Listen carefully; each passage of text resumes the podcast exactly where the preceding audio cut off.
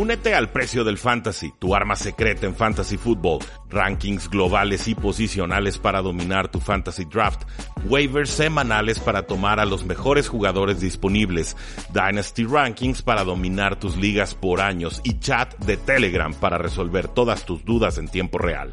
Visita stam.store diagonal precio NFL o da clic al link en este episodio para suscribirte.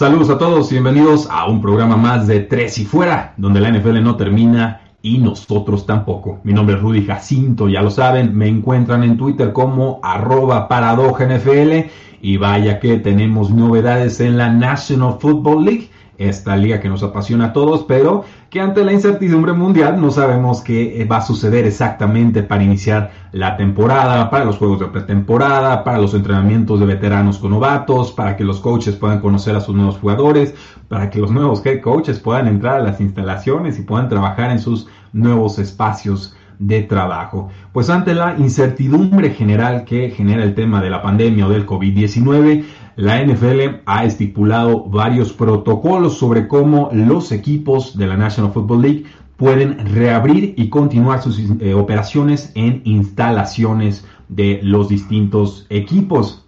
Originalmente, recuerden, eh, la NFL cerró sus puertas en marzo 25 por el tema de la pandemia del COVID-19 y el personal, el staff de los distintos equipos no ha podido entrar a las instalaciones Muchos de ellos, casi todos ellos, están trabajando desde sus casas. Los únicos personajes o jugadores que han tenido permiso de entrar a las instalaciones han sido eh, jugadores que se están rehabilitando de alguna lesión o jugadores que están recibiendo algún otro tipo de tratamiento. Eso sí podían entrar a los estadios, pero todos los demás a sus casas y a esperar indicaciones de, por supuesto, del gobierno federal, noticias internacionales, pero sobre todo del comisionado Roger Godel. Pues bueno, eso sucedió en marzo 25. El día de hoy ya sabemos que Roger Godel, comisionado de la National Football League, mandó un memo a los distintos equipos que empieza a establecer protocolos de cómo pueden regresar todos a las instalaciones y cómo seguirán cuidándose ante lo que se espera sea una situación prolongada. O sea, no se espera que haya una vacuna, creo yo, a finales de este año. Entonces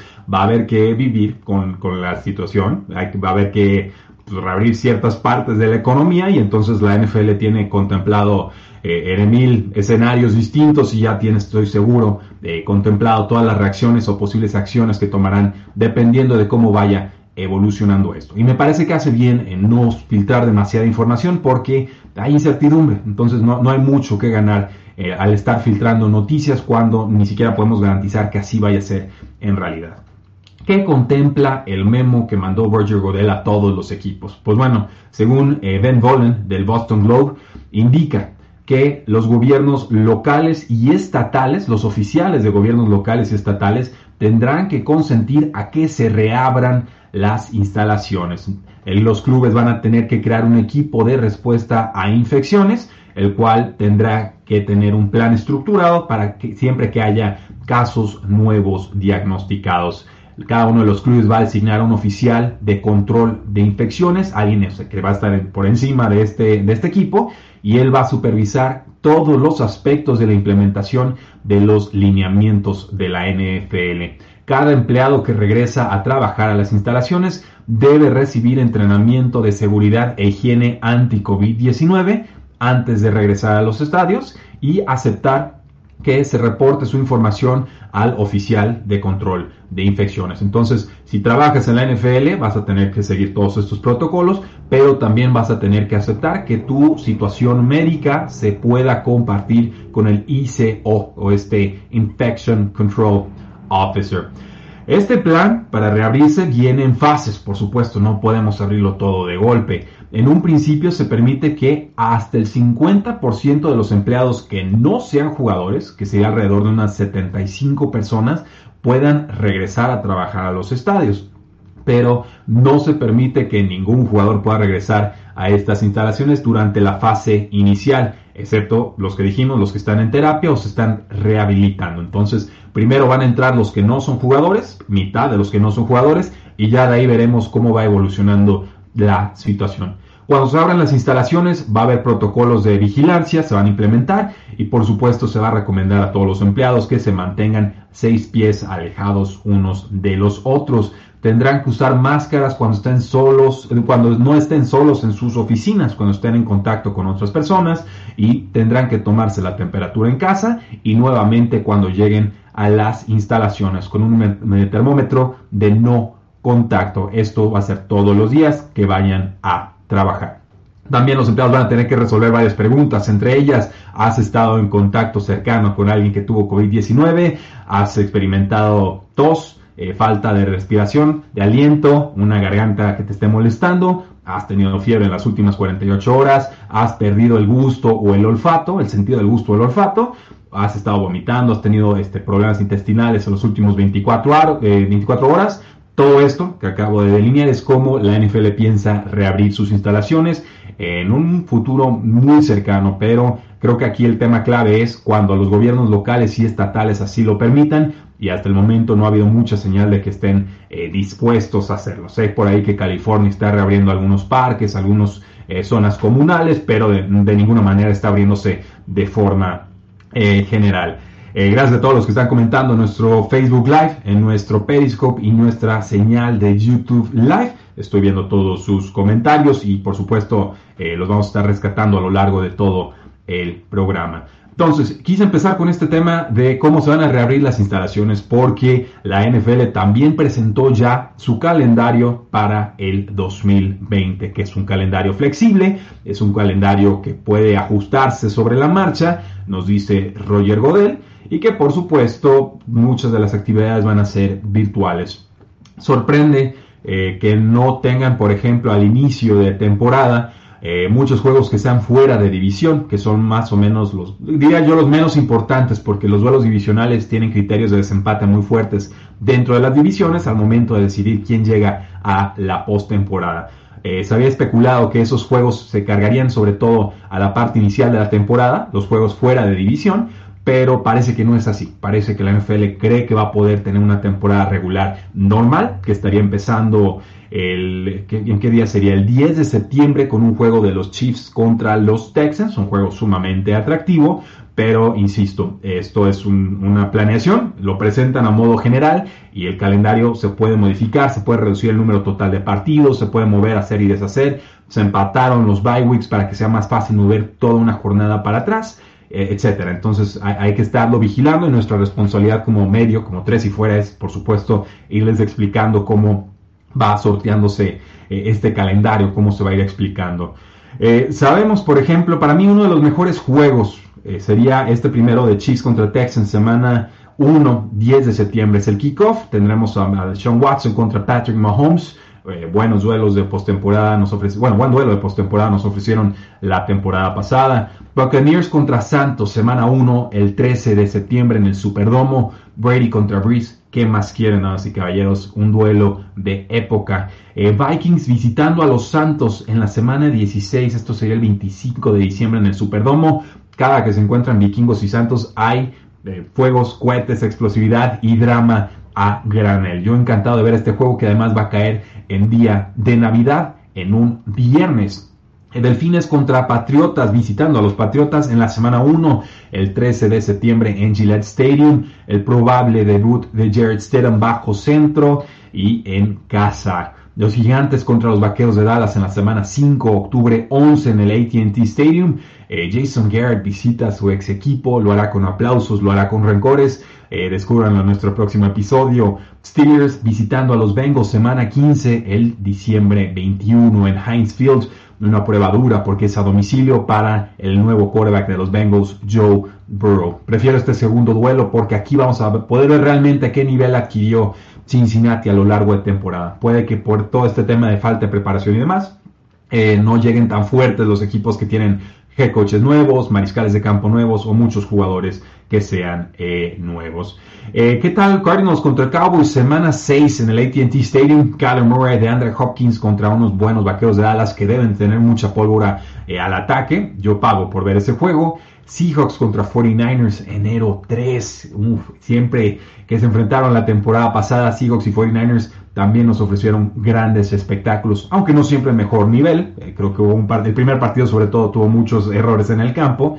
Eh, creo que ese juego sería clave para postemporada y el que más me gusta del año. Chiefs visitando a los Baltimore Ravens en la semana 3, que sería el 28 de septiembre en el MT Bank Stadium ver cómo evoluciona la ofensiva de Lamar Jackson, ver cómo evoluciona también la ofensiva de Patrick Mahomes, ver cómo se establecen estos nuevos ataques terrestres con Jackie Dobbins con los Baltimore Ravens, el novato de Ohio State, y con Clyde Edwards Heller, el novato de LSU, ahora eh, apoyando a los Kansas City Chiefs. Cuando se enfrentaron en la semana 3 de 2019, fue un partidazo, más de mil yardas de ofensiva total, más de 60 primeros downs, y 23 puntos en el segundo cuarto de los Kansas City Chiefs, lo cual pues nos habla del potencial ofensivo que tienen eh, ambos equipos. Me parece que este Chiefs contra Ravens visitando eh, Baltimore va a ser el juego más atractivo que tenemos en estos momentos en calendario. Y antes de irnos a la pausa, si usted eh, caballero, si usted, señorita, eh, señora, doña, etcétera, está pensando en adquirir boletos para ver juegos de la NFL, sepa que existe una política de reembolsos por si los juegos son cancelados o se tienen que jugar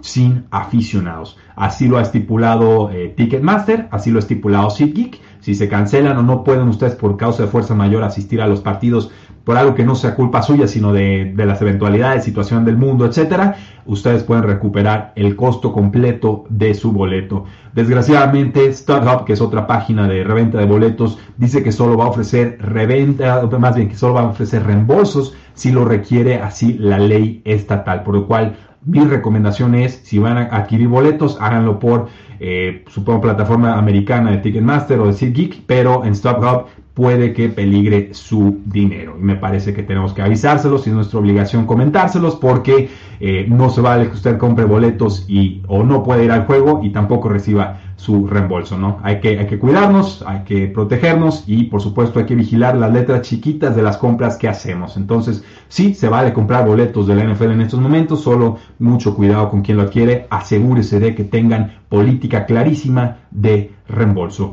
Vamos a una pausa y regresamos a Tres y Fuera.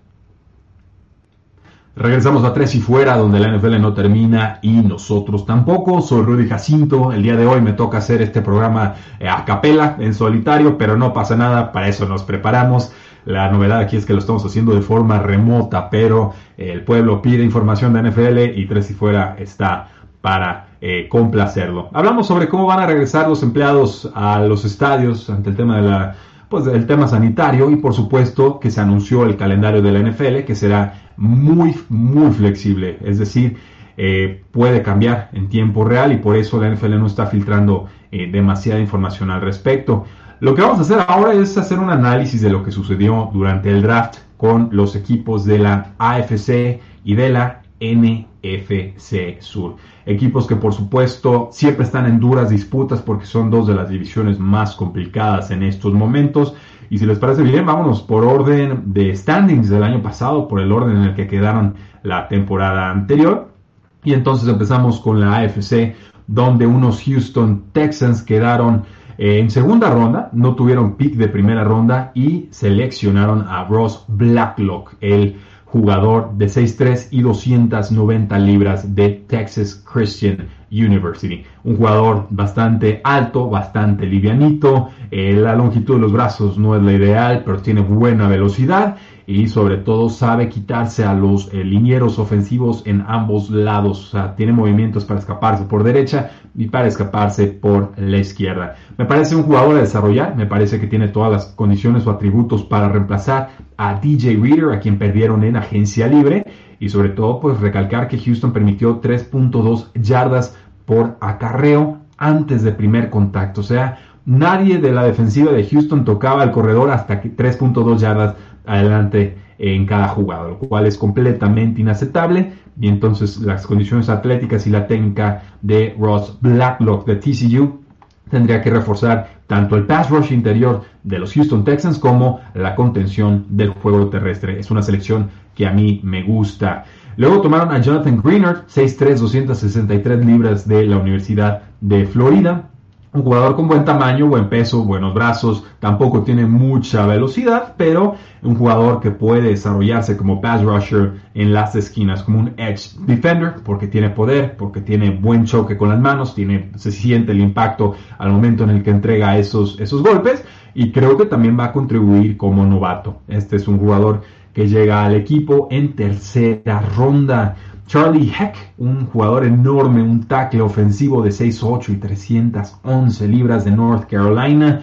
Eh, tiene buen movimiento lateral y para atrás para su tamaño. 6'8 es un, es un mastodonte de jugador, pero también tiene suficiente longitud para complicarle la vida a los jugadores que tratan de ganar por velocidad. Mide 6'8, no le va a ganar a los jugadores que miden 6'2 o 6'3 por velocidad, pero si tiene técnica adecuada y sobre todo puede irlos controlando con sus brazos, Charlie Heck puede ser una pieza importante para la ofensiva de los Houston Texans. Eh, a veces sube mucho las sombreras, tiene, por supuesto, pues le cuesta agacharse, mide 6'8, y pues bueno, a veces no se zafa también de los bloqueos o los stunts que le tratan de hacer los, los jugadores. Pero un jugador que llega en cuarta ronda me parece más que adecuado. Y también llegó John Reed, un cornerback de eh, Penn State, en cuarta ronda. Buena agilidad, buena velocidad tope, ligerito y pues puede zafarse los jugadores que tratan de maniatarlo en el choque, ¿no? Que tratan de zafarse del pressman en la línea de golpeo. Eh, desgraciadamente por sus condiciones atléticas no tan espectaculares me parece, sobre todo en salto vertical, esos, esos pases divididos, esos 50-50 creo que los termina perdiendo más veces que no y también le cuesta el tacleo en campo abierto. Eh, gracias a Hell of Music nos dice, vámonos estrenando el Twitch. No, el Twitch ya estaba desde hace rato, la cosa es que no lo promovemos tanto, pero si nos encontraste en Twitch, pues bienvenido por supuesto a ese canal. Y por último, con los Houston Texans, Isaiah Coulter, 6'2, 198 libras de Rhode Island, un jugador de quinta ronda. Eh, que no tenía en mi radar, sinceramente. Tiene buena velocidad, parece que rastrea bien el balón en profundidad, livianito y bueno, pues creo, pensaría yo que puede ayudar eh, como receptor en todas las áreas del campo. Puede mejorar como route runner, pero bueno, es una amenaza después de atrapar el balón porque genera muchas yardas después de recepción. Entonces, el draft de los Houston Texans sin tener un pick de primera ronda fue un nose un linebacker externo, un tackle ofensivo, un cornerback y un receptor. Creo que con los cinco picks que tenían los Houston Texans es lo que, a lo que podían aspirar. Por supuesto, a Bill O'Brien hay que reprocharle que ha estado vendiendo picks a mansalva y deshaciéndose de Andre Hopkins y demás. Pero me parece que dentro de lo limitado que tenían de número de picks los Houston Texans, hicieron un aceptable eh, trabajo.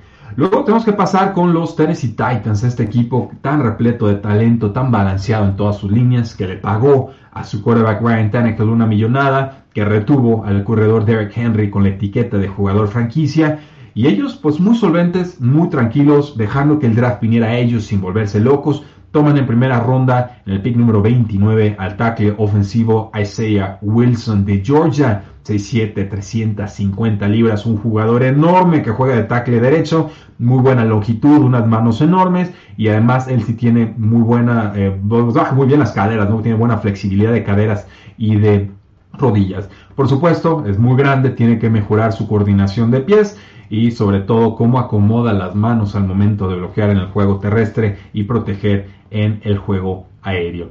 El tema aquí con Tennessee es que no tomaron la opción que tenían con Jack Conklin, su tackle derecho, que ahora juega con los Cleveland Browns. Entonces, pareciera que más pronto que tarde sería el titular, dependiendo de lo que piensen los Titans de su swing tackle su jugador número 6 en la línea ofensiva, Dennis Kelly.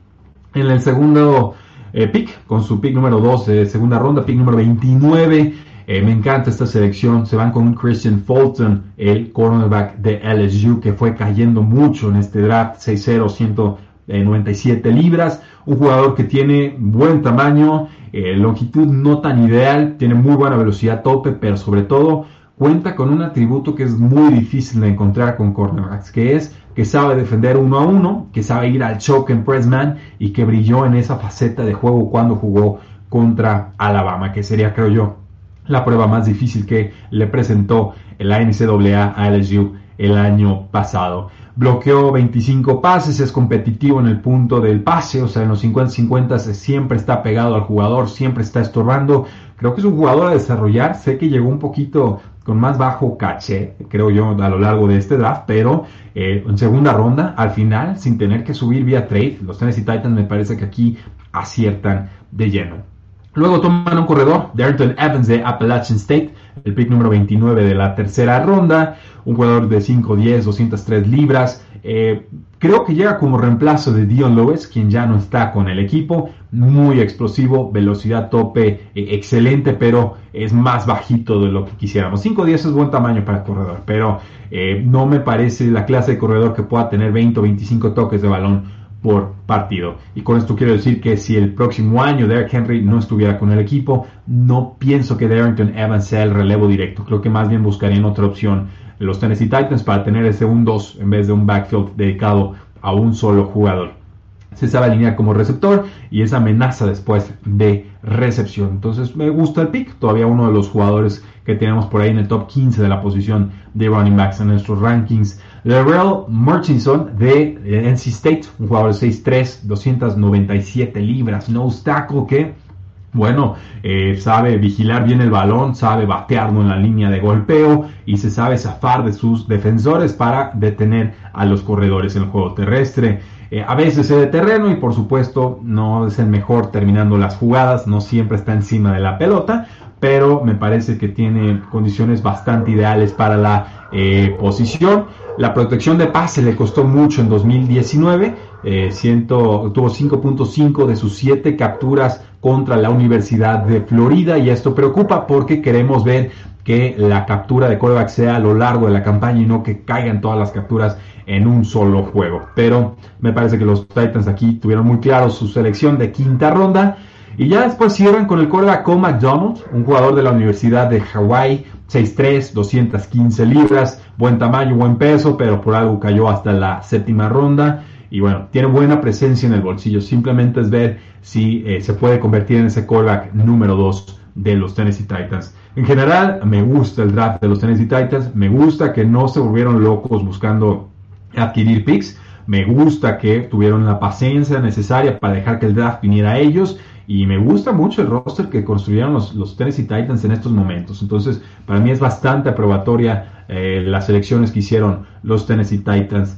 en esta clase. Y entonces llegamos a los Indianapolis Colts.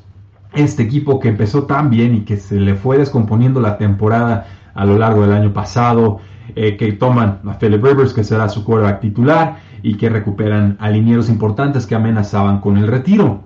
Ellos no tuvieron selección de primera ronda, la, usaron en conseguir a DeForest Buckner, el pass rusher no tackle de los San Francisco 49ers, a quien también le dieron una renovación importante de contrato, pero se estrenan en segunda ronda con el pick número 2 de esa ronda, tomando a Michael Pittman, 6'4, 223 libras de la Universidad de USC, un jugador de manos muy seguras, tamaño impresionante, tiene buena velocidad en profundidad, en línea recta, y bueno, genera llamadas complicadas, es difícil tumbar a este jugador. Para mí tiene que convertirse más pronto que tarde en el receptor número 2 del equipo. No es tan explosivo, pero creo que tiene la técnica o puede desarrollar la técnica suficiente para generar eh, separación.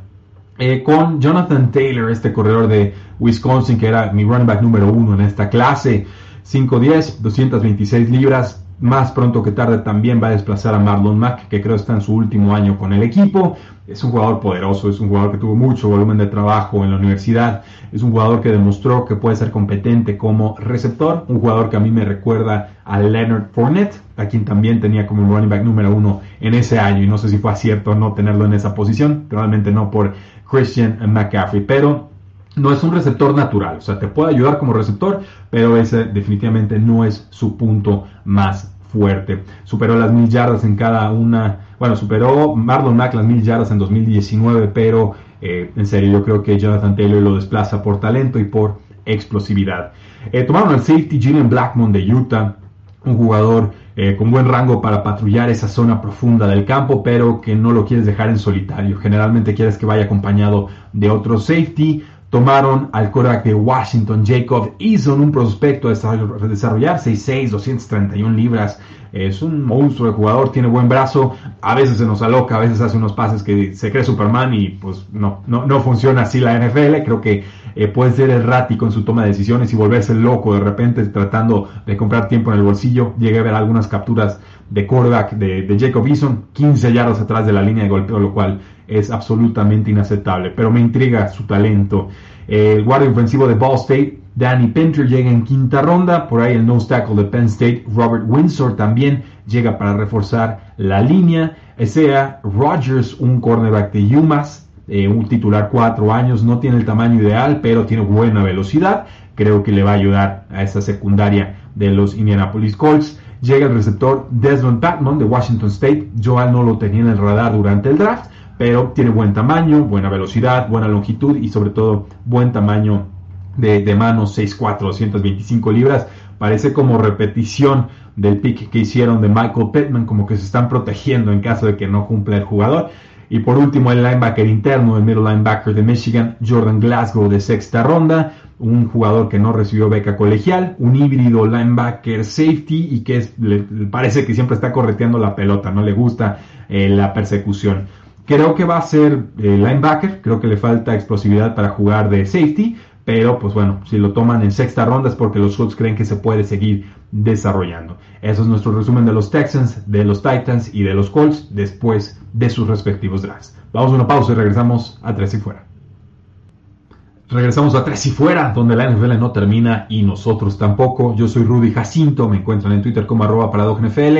Nos está apoyando Marius Kang en los controles locales y Lulu Martínez en los controles más remotos. Muchísimas gracias Lulu por tu excelente trabajo, porque sin ti definitivamente no podríamos estar transmitiendo este programa. Eh, seguimos hablando sobre el resultado, la calificación que tenemos para varios equipos en este NFL Draft, este draft que fue tan distinto, virtual, remoto, un poquito más cercano, empático con los jugadores. A mí me gustó eh, la honestidad con la que se vivieron varios momentos a lo largo de este, de este draft y sobre todo que hicimos cobertura en vivo los primeros dos días. Entonces, eh, también esa parte la disfruté mucho.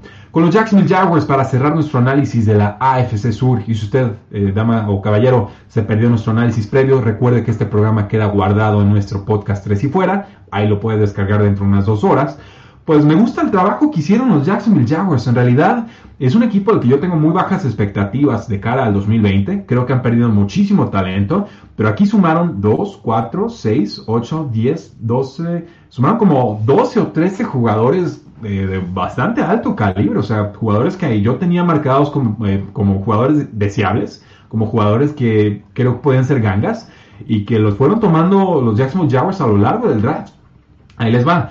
Toman al cornerback CJ Henderson de Florida, nuestro cornerback número 2 en nuestro rankings pick número 9 global en primera ronda. Un cornerback grandote, buena longitud, es bueno en el choque, en el man-to-man o el press man, como dijimos con Christian Fulton de LSU. Tiene muy buena velocidad, su velocidad se traduce en el campo. Su debilidad, bueno, es que pues no taclea consistentemente, como que a veces toma decisiones de negocios ejecutivas y eso no es lo que buscamos en la NFL. Hay que entrarle al choque, hay que aguantar, porque si no, por ahí nos van a estar atacando todo el tiempo los corredores eh, rivales. Entonces, pierden a Jalen Ramsey, cambian a AJ Boye y ahora consiguen a su cornerback número uno, CJ Henderson de Florida. Me gusta mucho la selección. En primera ronda, nuevamente tenían un pick y fue por Kelevan Chezon, el pass rusher de LSU, un linebacker externo que de repente te puede ayudar en la línea de golpeo. Pick número 20 global. Un gran primer paso, o sea, muy explosivo, dobla muy bien las caderas, velocidad top excepcional. El problema con Chezon es que no sumó más de 10 eh, capturas de quarterback a lo largo de su carrera colegial. Muy poderoso, sabe establecer bien su defensa terrestre, no deja que todo el tiempo le estén sacando la vuelta a los corredores. Tiene fuerza bastante notable en su tronco superior. Entonces, eh, sí, me, a mí me, inquieta esa parte de la producción colegial, pero debe de ser un jugador profesional mejor de lo que lo fue en, colegial. Los Jacksonville Jaguars le pusieron el franchise tag a pero sabemos que Ngakwe no quiere estar con el equipo, entonces por ahí Josh Allen podría ser el compañero de baile con Kelevon Shizon. Un pick que me gusta, pero eh, el piso de producción puede ser muy bajo si es que el jugador no es un éxito en la NFL. O sea, su rango, escenario o posibilidades de producción están eh, por todo el mapa.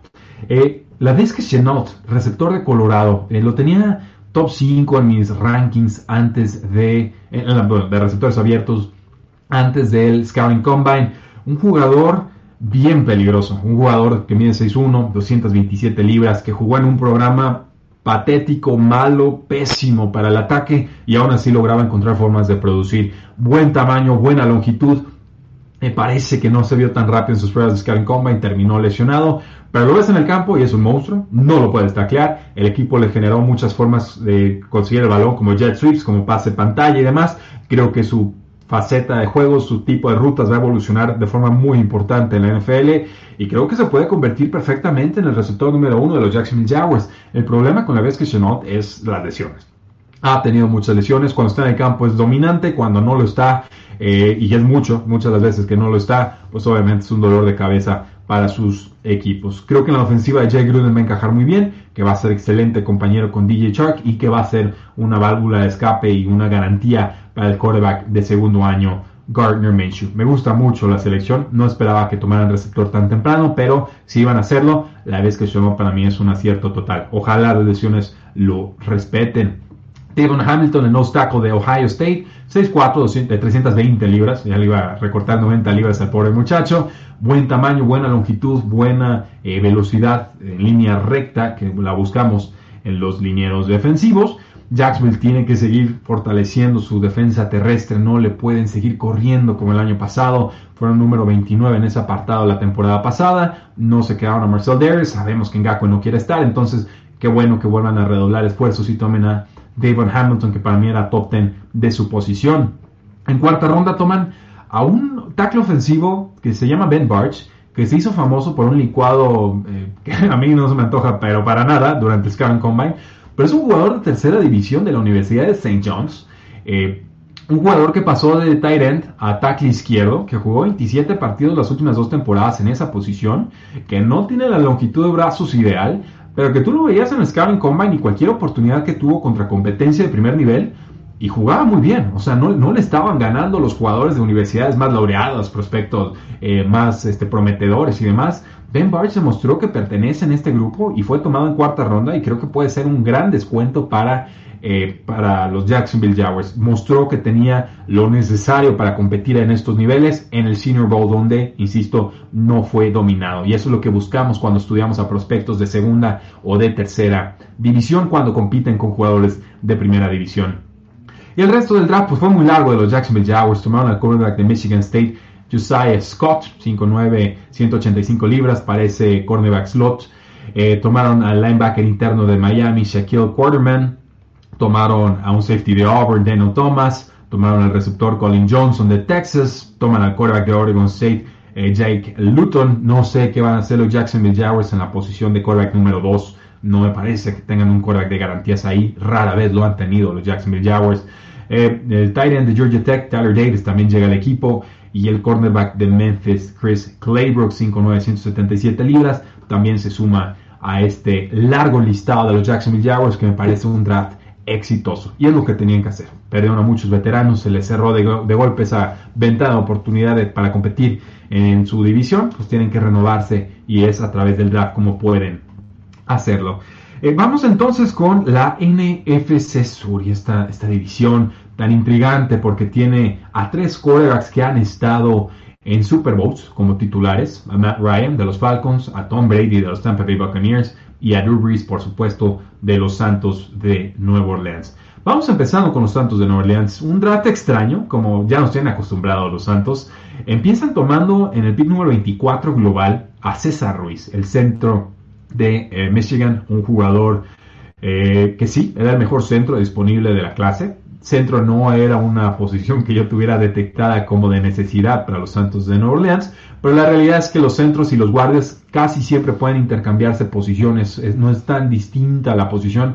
El centro, por supuesto, tiene que coordinar toda la línea ofensiva, pero en general el tipo de bloqueos que hacen los guardias y los centros es más compacto, es como si estuvieran encerrados en una no sé, en un centro telefónico inglés, ¿no? Estas casillas rojas, grandotas, londinenses, pues ahí más o menos es como el rango en el que están chocando contra sus linieros defensivos. Pero César Ruiz, 6'3, 307 libras, eh, brazos muy largos, manos muy, muy grandes, buen balance. Rara vez lo veíamos en el piso, que eso es importantísimo para alineados ofensivos y defensivos.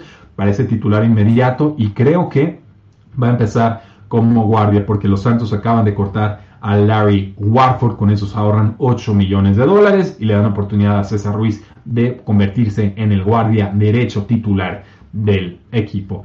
Eh, ya con ese, esa información, post-draft, creo que el, pick es bastante defensible.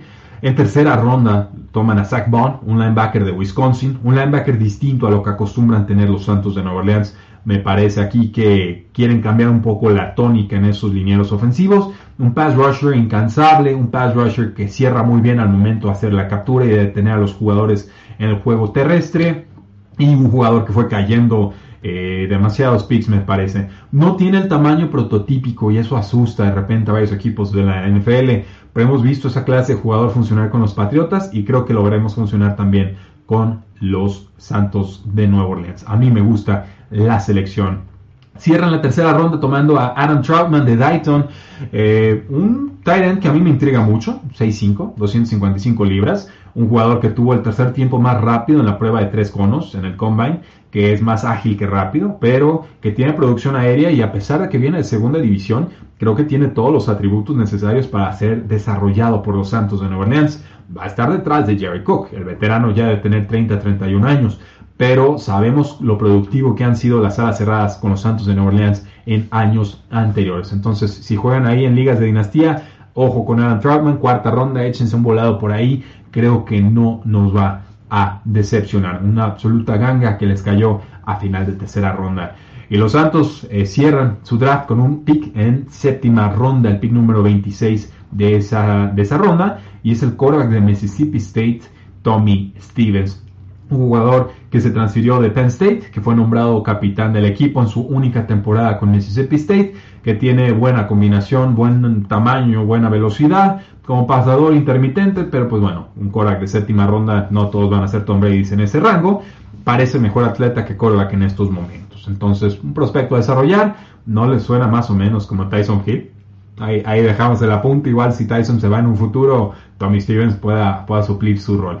Pero bueno, ahí tienen el análisis de los Santos de Nueva Orleans y de los Jacksonville Jaguars. Creo que vamos a una pausa y regresamos para hablar de cómo le fue a los Falcons, a las Panteras y por supuesto a los Tampa Bay Buccaneers de Tom Brady. Volvemos. Regresamos a Tres y Fuera, último bloque del programa. Gracias a Mario Uscangue y a Lulu Martínez por estar en los controles operativos. Y vamos hablando de los drafts que nos ofrecieron estos tres últimos equipos de la División Sur en la NFC. Los Atlanta Falcons. Estos Falcons que llevan dos años eh, pues dando lástima. La realidad es que es un equipo que ha estado sufriendo mucho que tiene una identidad ofensiva, que su ofensiva es muy explosiva y creo que lo seguirá haciendo, pero a pesar de que tiene un head coach defensivo, no logran hacer que funcionen las piezas en ese costado del balón. Y entonces entiendo que con su primer pick, los Falcons se vayan con un cornerback que sea AJ Terrell de Clemson. No era de mis favoritos, les soy eh, muy sincero, eh, pero es un buen jugador, es un jugador que es bueno en el choque, en el press man, y bueno, tiene caderas muy flexibles, puede eh, perseguir y espejar muy bien a los receptores, cierra muy bien cuando lee la ruta, o sea, si lee los ojos del quarterback va a atacar y va a buscar la intercepción, pero tiene altibajos muy marcados a pesar de haber jugado en un programa defensivo tan poderoso como lo es el de la Universidad de Clemson. A veces le ganan en profundidad y eso es muy poco deseable en un quarterback de la NFL. Eh, va a reemplazar a Desmond Trufant, por supuesto, el jugador que salió de los Falcons a los Detroit Lions. Eh, toman entonces el, al no de Auburn, Marlon Davidson, en segunda ronda, pick número 15. Creo que muchos no conocen a, Marlon Davidson. Subimos un artículo en tresifuera.com que se llamaba más o menos La línea defensiva de Auburn sorprenderá en el NFL Draft. Y aquí está, o sea, un jugador que quizás no está en el radar de muchos, se va a mediados de segunda ronda, mide 6'3, 303 libras un gran jugador, compañero de Derek Brown, que se fue a las Panteras con el pick número 7, lo hablamos más adelante. Parece un tackle, literal.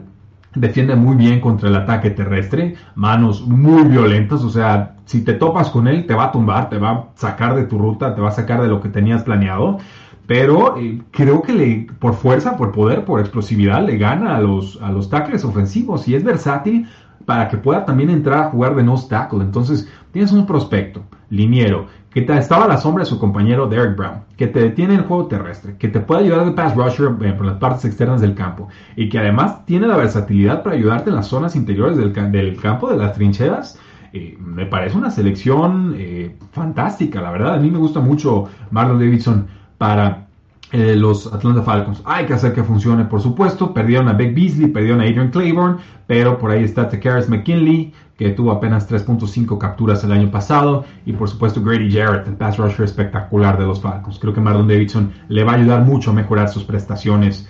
En tercera ronda se fueron con un centro de tempo, Matt Hennessy, un jugador que pues acomoda bien sus manos, se ancla bien en protección de pase, pero eh, pues creo que aquí están pensando que se les puede retirar pronto Alex Mack, este centro de los Falcons que empezó con los Cleveland Browns y que ya va para los 34 años y en su último año de contrato. Entonces, creo que los Falcons inteligentemente anticipan esta situación y hacen la selección un año antes que en el año en el que van a necesitar a Matt Genesis. Por lo pronto, pues les puede ayudar como centro o como guardia, una especie de jugador número 6 o número 7 en la línea ofensiva. No tengo ningún problema con este pick.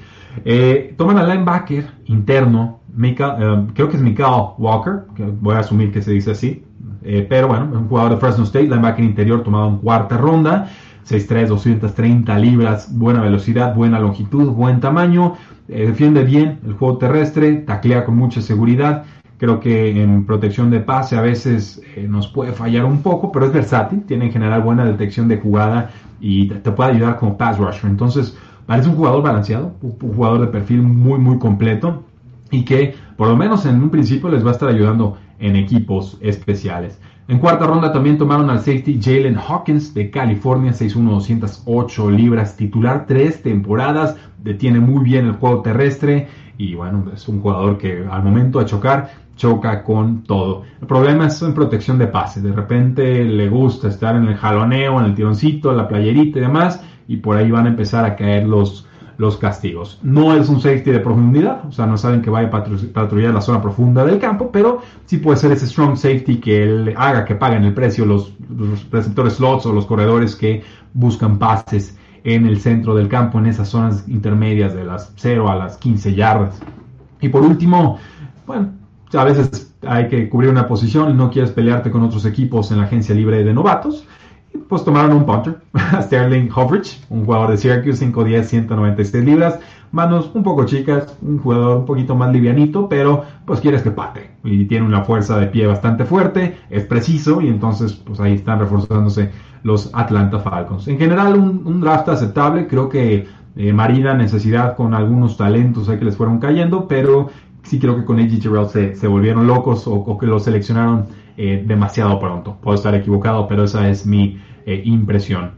Vamos entonces con las Panteras de Carolina, que tiene nuevo head coach y que fueron, creo yo, el primer equipo de la historia del draft en tomar solamente jugadores defensivos a lo largo de su clase. Eh, toman al nose tackle Derek Brown, toman al defensive end de Penn State Jetu Gross Matos, toman al safety de Southern Illinois Jeremy Chen, toman al cornerback de Notre Dame Troy Pride Jr., toman al safety de West Virginia Kenny Robinson, muy interesante la historia de Kenny Robinson. Estuvo eh, en la XFL, su último año colegial decidió no jugarlo ahí y lo seleccionan en quinta ronda. Toman al nose tackle de Baylor, Bravion Roy, y toman al cornerback de Florida International, Stanley Thomas Oliver III. Los leo de golpe para que entendamos qué fue lo que hicieron. Reforzaron su línea, eh, sus trincheras, o sea, su, su línea defensiva, y reforzaron la secundaria con safeties y con cornerbacks. En realidad no tomaron linebackers. Esto a pesar de que eh, perdieron a Luke Kuechly, que se les fue en el retiro. Hay algunos jugadores que no fueron seleccionados en el draft, que son novatos, que los tomaron y que eran, tenían buen caché, y creo que ellos serían los que terminarían cubriendo sus posiciones de linebacker externo y linebacker interno. Pero sí, es, sí resulta muy inusual que en un draft completito de las Panteras de Carolina dedicado a, a la posición defensiva, no tomaran a un solo linebacker. Me intriga muchísimo ver cómo va a resolver eso el nuevo head coach Matt Rowe. Eh, que llega a este programa tan innovador de las Panteras de Carolina. Pero vamos con Derek Brown. Hablamos de Marlon Davidson. Derek Brown era su compañero de equipo en Auburn, 6'5", 326 libras, el mejor nose tackle de la clase por mucho, tapa el sol por ambos lados eh, del, esférico y por supuesto su especialidad, la contención del juego terrestre. Sabe dónde está la pelota, le echa muchas ganas, no te lo zafas tan fácil. No creo que se convierta en un pass rusher importante, pero si te da tus 5 o 6 capturas por temporada y además borra el juego terrestre de los rivales, creo que ya nos estará ayudando eh, bastante. Eh, para muchos era un jugador que debió haber seguido top 5 y creo que aquí Panteras de Carolina lo toma con el pick número 7 y, acierta. O sea, mi pesar con este pick es que dejan ir a Isaiah Simmons, el linebacker, safety, slot cornerback, todólogo de, de Clemson y que le cae a los Arizona Cardinals, pero eh, Derek Brown es un jugador que era una garantía en este draft. Jeto Gross Matos, buena técnica de lucha de manos, de repente hay, siento que su juego no se traduce también a la NFL, puede Puede que esté equivocado, ojalá lo esté, pero siento que no va a ser su impacto el mismo en profesional como lo fue en eh, colegial. Tiene que jugar un poquito más bajo, ¿no? Tener un poquito más de apalancamiento sobre sus rivales. Eh, persigue bien, sabe dónde está la pelota. Pero, pues bueno, creo que vamos viendo, vamos viendo cómo puede evolucionar este jugador. Eh, sí. Quiero, quiero, decir más de Jeter Gross Matos. La verdad es que lo hablamos mucho durante nuestra transmisión en vivo y, nuestros compañeros lo presumían mucho. Yo, mientras más me fui informando de él, más me iba preocupando el, perfil de jugador. No sé, siento que van a faltar condiciones atléticas o que, no, que no se va a alcanzar a traducir. Veremos. Eh, Jeremy Chen, este pick sí, me fascinó. El safety de Southern Illinois, jugador 6'3, 221 libras, una especie de Isaiah Simmons Light. Y cuando digo light es porque llega descontado, no porque sea más liviano que el jugador. Es menos rápido y es más pesado, pero capitán del equipo, titular cuatro años, muy explosivo, buena velocidad, buena longitud, eh, un playmaker en los 50-50, lo salta, lucha por la pelota con perfecta eh, técnica y agilidad y taclea con mucha seguridad. O sea, es perfecto, es perfecto para la posición y lo estás consiguiendo al final de la segunda ronda y te puede ayudar también como cornerback si lo educas en esa posición. Me parece un acierto total de Jeremy Chen y estas pantallas de Carolina eh, que desde hace tiempo les, han, les ha gustado el perfil de jugador versátil, estilo Shaq Thompson, linebacker, safety. Entonces me gusta mucho la selección. Y, voy a destacar solamente lo de Kenny Robinson, un jugador que tiene 6'2, 198 libras de West Virginia. Eh, tuvo una violación académica en 2019 y entonces decide jugar en la XFL. Y donde ha pisado Kenny Robinson es un jugador que ha producido un playmaker, siete intercepciones en dos temporadas con West Virginia, eh, interceptó dos pases en cinco juegos en la XFL, ayuda bien en el juego terrestre y además tiene buena fuerza al momento de choque. Entonces, en quinta ronda, olvídate, para mí Kenny Robinson, eh, un robo total, es la clase de volado que a mí me gusta eh, tomar. Entonces, en líneas generales, me gusta el draft de las Panteras de Carolina. Tengo un poquito de duda con Jeter Gross Matos. Quizás hubiera preferido al linebacker de Clemson sobre Derek Brown, pero entiendo por qué tomaron todas estas selecciones los, las Panteras de Carolina. Y llegamos entonces al último equipo que vamos a analizar el día de hoy, a estos Tampa Bay Buccaneers, que tienen a Tom Brady, que tienen una ofensiva explosiva y que le regalan al tackle ofensivo Tristan Wirfs de Iowa 6'5, 320 libras, el último de los cuatro super tackles que habían en esta clase y para mí el mejor. Le falta mejorar, sí, tiene, pero por potencial me parece que tiene el techo más alto de su posición en este año. Gran tamaño, condiciones atléticas espectaculares, una longitud brutal. La coordinación de pies mejorable, sí, sí. Y a veces, pues en protección de pase, por eso le ganan. Pero creo que puede desarrollarse con uno o dos años de cocheo NFL y con todos los atributos que ya tiene. Olvídate, creo que el lado ciego de Tom Brady va a estar muy bien protegido. Y además que con esa agilidad te puede ayudar en bloqueo de zona, no solamente en un esquema de poder o de tener que aguantar todo el tiempo tu, posición. Eh, Antoine Winfield Jr., el safety de Minnesota, el hijo de Antoine Winfield, el exjugador de los eh, vikingos de Minnesota, eh, siempre está sobre la pelota. Eso es lo que yo destaco de él. Es muy competitivo. Si está en el aire la pelota, la va a atacar con total solvencia y además es muy agresivo teniendo el juego terrestre. Me gusta la selección en segunda ronda. Christian Vaughn, el running back de Vanderbilt, pareciera que se convierte en el titular del equipo, pero no me borren a Ronald Jones tan pronto. Es un jugador decisivo, tiene buena explosividad, pero pues eh, ahí Ronald Jones ha tenido dos años de desarrollo y creo que su año pasado ya fue bastante aceptable. Entonces yo más bien veo un comité aquí. El receptor de Minnesota, Tyler Johnson, cayó hasta la quinta ronda, creo que por lesiones, por talento. Tyler Johnson tuvo que haber sido en los primeros dos días del draft corre muy bien sus rutas, sabe separarse, eh, tiene muchas yardas después de recepción.